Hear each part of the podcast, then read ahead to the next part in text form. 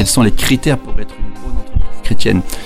déjà que le dirigeant soit lui-même chrétien. Tout doit partir des valeurs de ce dirigeant qu'il va les, les insuffler. On ne pourrait pas, à mon avis, être une entreprise chrétienne si les dirigeants n'étaient pas eux-mêmes profondément des modèles, des reflets de ce que l'Évangile demande d'être.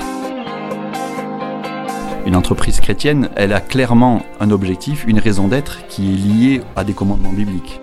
À cette grande mission, c'est pas quelque chose que le séculier va vouloir accomplir parce qu'il n'aurait pas cette conviction que c'est utile et que c'est nécessaire. Donc je ne sais pas si une entreprise vraiment chrétienne, c'est plutôt les personnes qui ont ces convictions-là et qui veulent que ces convictions ne soient pas juste euh, une petite fleur, mais qui soient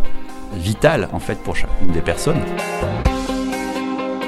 ce sont des personnes qui sont convaincues que l'évangile est la vérité et qui veulent le partager, qui veulent le vivre, qui veulent l'incarner, qui souhaitent que cette incarnation de l'évangile le mette en valeur et questionne les gens qui sont autour d'eux pour que les gens puissent euh, le comprendre et, et alors l'accepter s'ils le souhaitent.